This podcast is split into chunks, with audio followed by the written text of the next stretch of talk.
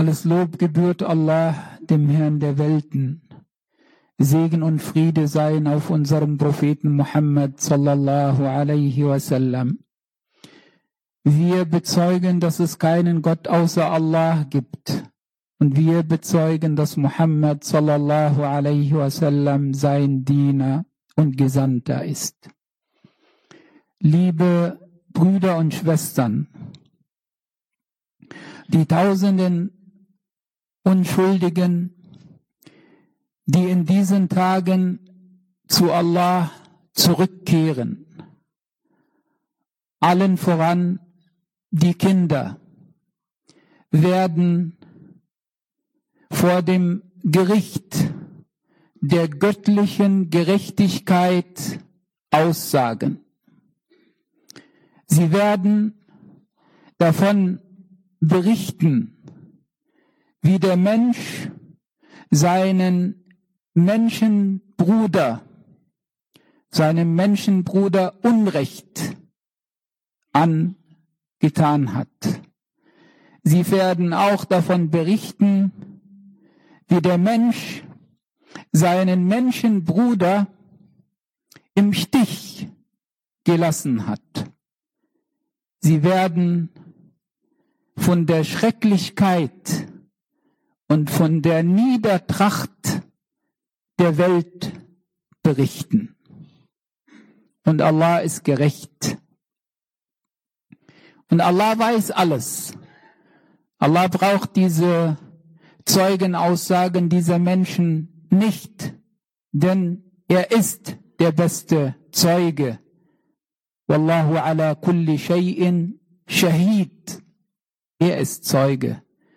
Aber es gehört zu der Gerechtigkeit Allahs, dass er eben Zeugen zulässt, dass er sogar die Menschen auch für sich oder gegen sich selbst als Zeugen fungieren lässt. Diejenigen, die nicht an Allah glauben, und die nicht an ein Gericht glauben, denen sei von hier gesagt, Allah ist da. Allah ist die absolute Wahrheit. Der Tag des Gerichts ist eine Wahrheit. Die Belohnung mit dem Paradies ist eine Wahrheit. Die Bestrafung mit dem Höllenfeuer ist eine Wahrheit.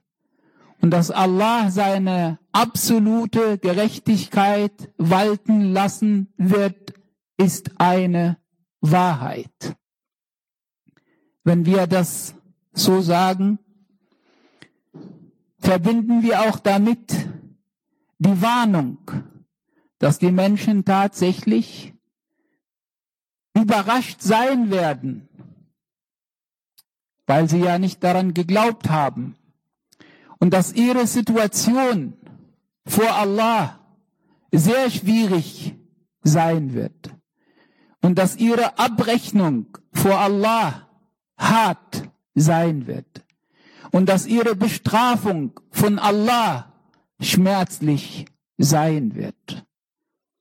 Und wenn wir das alles sagen, handeln wir auch entsprechend dem Koran.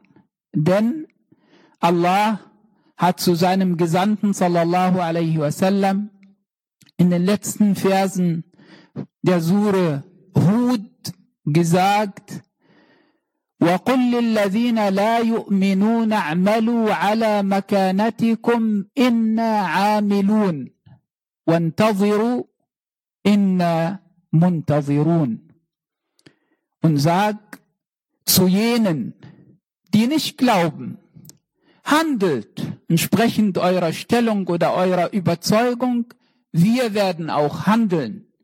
Und wartet ab, so wie wir auch ebenfalls abwarten werden. Liebe Brüder und Schwestern, die Welt hat heutzutage mehr denn je Bedarf und auch Bedürfnis nach wichtigen, edlen, ethischen Prinzipien, die nur eine göttliche Offenbarung mitteilen kann. Und entsprechend wollen wir heute an einige dieser wichtigen Prinzipien erinnern, ausgehend von dem Koran und von den authentischen Überlieferungen des Propheten sallallahu alaihi wasallam. Allah der Erhabene sagt in der 16. Sure An-Nahl fast gegen Ende وإن عاقبتم فعاقبوا بمثل ما عوقبتم به ولئن صبرتم لهو خير للصابرين Wenn ihr Vergeltung übt, dann im gleichen Maße, wie man gegen euch gehandelt hat. Und wenn ihr Geduld übt, dann ist das besser für euch. Es geht hier um das Prinzip der Verhältnismäßigkeit.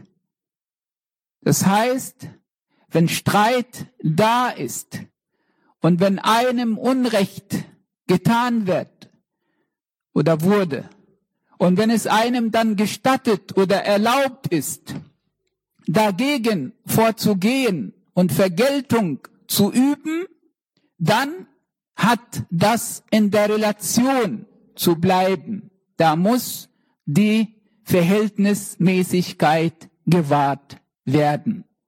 Daran sei hier erinnert, denn diesem Prinzip wird momentan nicht Genüge getan.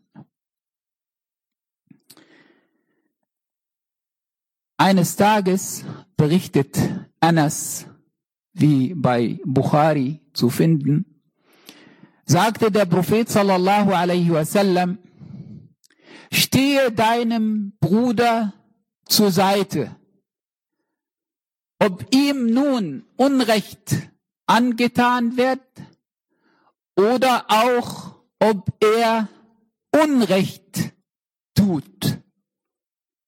Daraufhin fragte ein Gefährte den Propheten sallallahu alaihi wasallam, das mit dem ihm zur Seite stehen, wenn ihm Unrecht getan wird, ja, das können wir verstehen, nachvollziehen.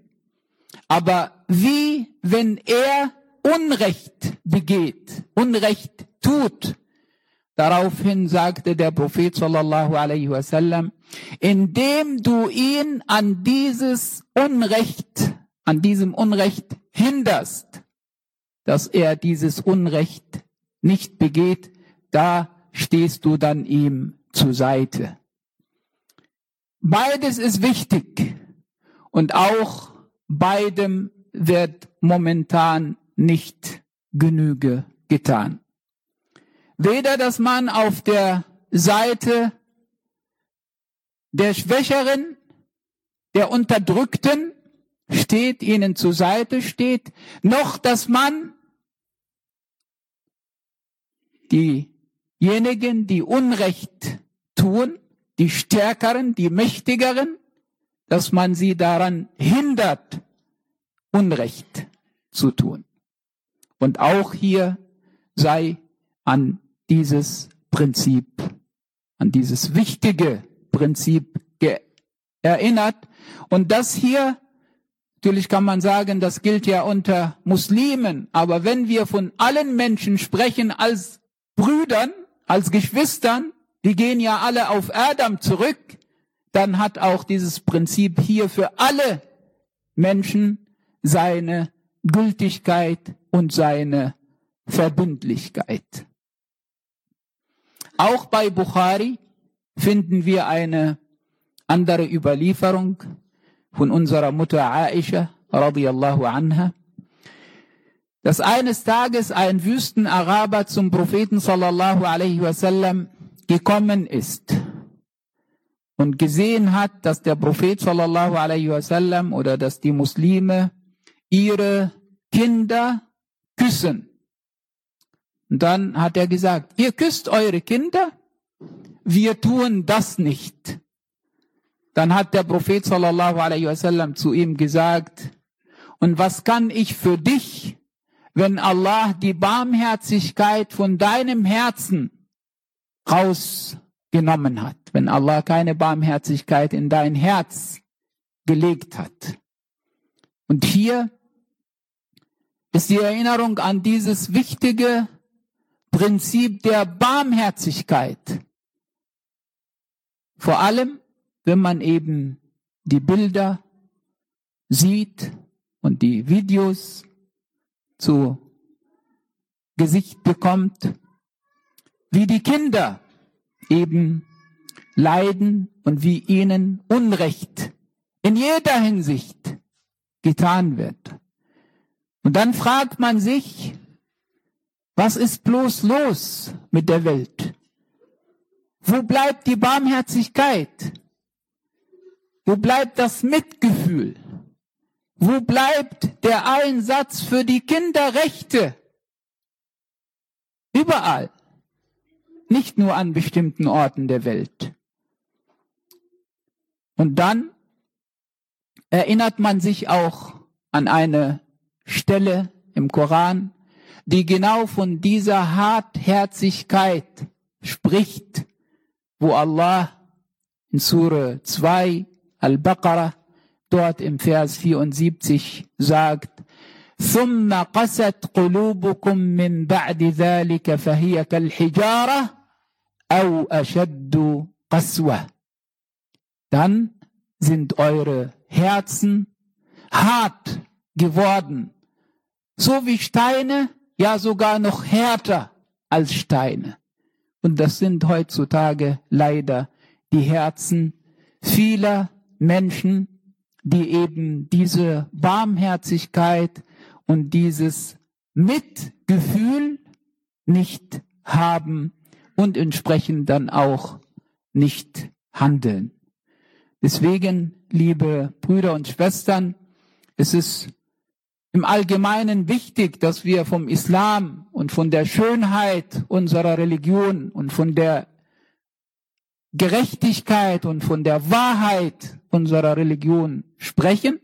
Aber heutzutage ist, wie gesagt, noch mehr Bedarf und entsprechend damit auch verbunden mehr Verantwortung und mehr Aufgabe für uns. Möge Allah, der Erhabene, uns zu seinen rechtschaffenen Dienern zählen lassen. Liebe Brüder und Schwestern, die Haltung, die der Gläubige in schwierigen und in widrigen Zeiten einzunehmen hat, ist die Geduld und ist die Standhaftigkeit und dass man den entsprechenden Halt und den entsprechenden Trost und die entsprechende Gelassenheit auch in seinem Glauben bei seinem Schöpfer findet. Denn alles geht auf ihn zurück und er entscheidet und er ist allweise und allwissend. Und er sorgt dafür, dass das Rechte sich durchsetzt, sowohl hier in dieser Welt als auch in der kommenden. Denn er ist absolut gerecht. Und das ist unser Glaube, was uns auch in diesen Tagen hält und auch halten soll. Unsere Gebete und unsere Gedanken sind natürlich mit unseren Geschwistern im Gaza und in Palästina. Und entsprechend werden wir auch heute hier gleich für sie beten.